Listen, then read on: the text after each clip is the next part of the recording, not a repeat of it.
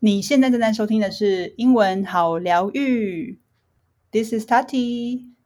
This is Lou. 我们用富有意涵的英文故事疗愈你。Happy April Fools！刚刚有被我们的开场骗到了吗？就是有没有听出来谁是谁？如果没有听出来的话，就回去再听一次。四月一号是 April Fools 愚人节哦。你不觉得每一年的这一天，我的疑心病就超重，真的是超重。当然，就是不知道大家在这一天呢，会不会出现一些 Facebook 上面或者是 Instagram 上面说啊，我怀孕啦，我结婚啦，就是这些通常都是你知道，就是老梗的啦。然后呢，但是我觉得每一年呢，我自己都很喜欢一些就是比较大的公司玩的一些恶作剧。I'm not sure if you know, but they're so creative sometimes. 这次呢，我们就找了一个排名前十大的恶作剧的短故事，分享给大家。对，就是找了四个啦，就是把它筛选到四个。嗯，我还蛮好奇，Tati，Do you have any any experience with April Fools? Did anyone ever put a prank on you? I had the prank，就是我之前呢在那个 library 的时候，我们通常都会租一个那种小格子，就是可以 study 的那种小格子。结果我朋友他们就去的时候，他们拿那种超大的那个保鲜膜，嗯哼，然后就把我的椅子跟我桌子连就是整个 tape 在一起。哦，所以不让你坐吗？然后你就是 你就没有办法坐这样子。So that was an April Fool's prank，这样就会觉得嗯有点。你有生气吗？就是 upset？没有，就觉得哦很烦哦，谁呀这样子。但那天你又不能生气，你知道吗？没错，那天生气的话就有点输不起的感觉。就 What about you？其实我没有哎、因为我觉得我的个性吧，可能没有人敢整我。But um, I'm always the one who you know do pranks on people. So for example, when I was in junior high school, my class it was on the third floor，就是我的班级在三楼，在国中的时候。Also, sometimes during lunch breaks, I would spit watermelon seeds To the juniors on the second floor. 就会 哦，That's so mean。对，就是在午休的时候会吐那个西瓜子到二楼，因为二楼是那个嘛，就比较是学弟妹，你知道，所以学长姐就很像很 恶质的学长姐这样。Oh my goodness. 那都是小 prank 啦，It's not something very very serious. Then that's okay. I remember 呃有一些外国人他们好像玩的 prank 会比较 serious, right? Yeah, I know. I saw some on like Instagram. I think people they did crazy things. Like really a bit too much，就是他们会撒面粉啊，或者是什么水桶，就就看人啦。I think you have to be really close with that person, otherwise you might really, you know, piss them off，就真的让他们很不爽。 Yeah.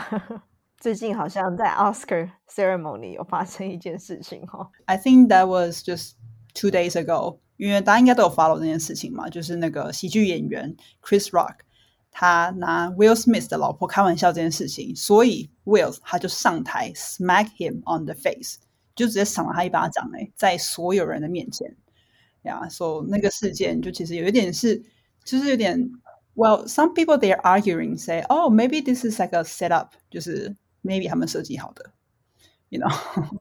啊哈，所以可能是也是为了收视吧。但是以我的角度来讲，我觉得哦，真的是，就是每次都会为那些 stand up comedian 捏一把冷汗，因为觉得他们的工作真的是很游走在各种政治不正确的边缘。真的耶，就是很容易冒犯别人。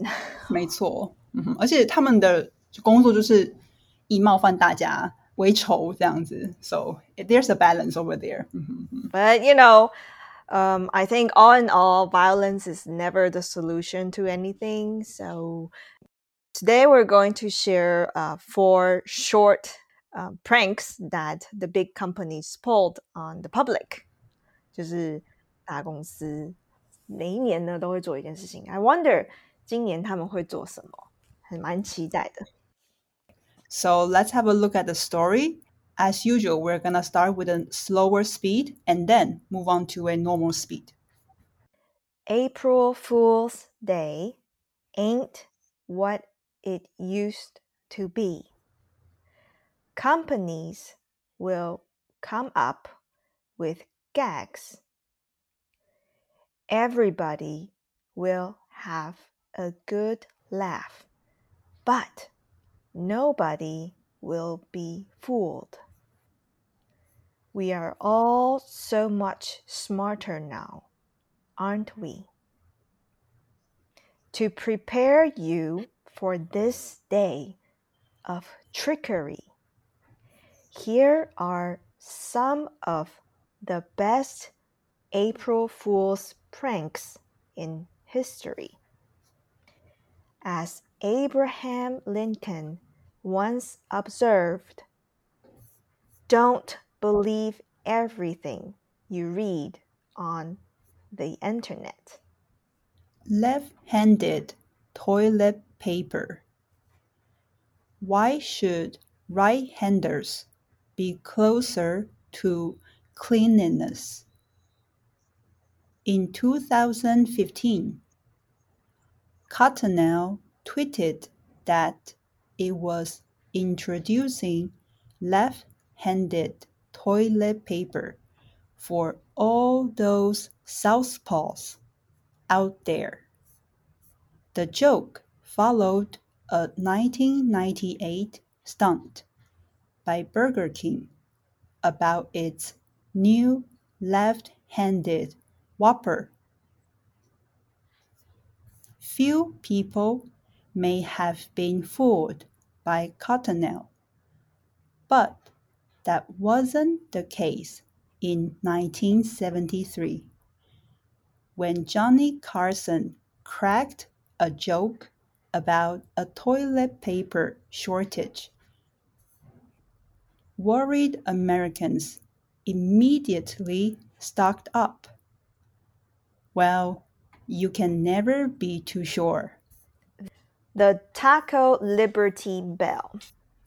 In this now classic 1996 prank, Taco Bell took out newspaper ads saying it had bought the Liberty Bell in an effort to help the national. Even some senators were fooled. At noon, the fast food chain admitted the joke and said it was donating $50,000 for the landmark Bell's Care. The value of the joke, of course, was priceless. Big Ben goes digital. The Brits are masters of April Fool's gags. And in 1980, the BBC's overseas service said the iconic clock tower was getting an update. The joke did not go over well, and the BBC apologized. That hasn't stopped it from people taking it seriously. Google Gulp. Google loves April Fool's Day almost as much as making doodles. In 2005, the company said it was branching out with a new drink, Google Gulp. It would help to achieve maximum optimization of your soon to be grateful cerebral cortex. Also, low in carbs. Other fake Google products, including Google Romance, Gmail Paper, and Google Voice for Pets, but not Gmail itself, however. That was real. April Fool's Day ain't what it used to be. Companies will come up with gags.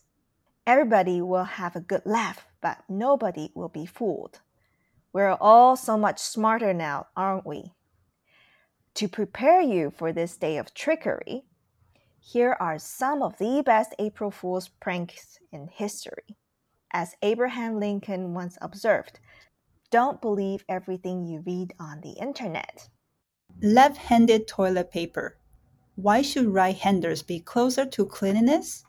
In 2015, Cottonelle tweeted that it was introducing left handed toilet paper for all those southpaws out there. The joke followed a 1998 stunt by Burger King about its new left handed Whopper.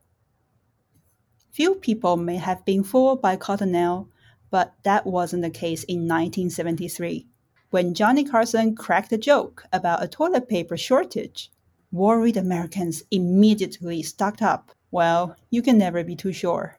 The Taco Liberty Bell. In this now classic 1996 prank, Taco Bell took out newspaper ads saying it had bought the Liberty Bell in an effort to help with the national debt. Even some senators were fooled. At noon, the fast food chain admitted the joke and said it was donating $50,000 for the Landmark Bell's care. The value of the joke, of course, was priceless. Big Ben goes digital. The Brits are masters of April Fool's gags. And in 1980, the BBC's overseas service said that the iconic clock tower was getting an update. The joke did not go over well, and the BBC apologized. That hasn't stopped it from people taking it seriously. Google Gulp. Google loves April Fool's Day almost as much as making doodles.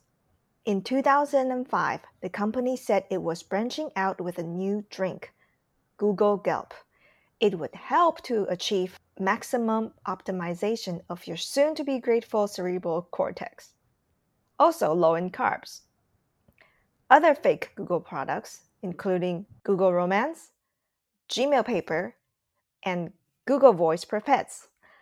But not Gmail itself, however, that was real.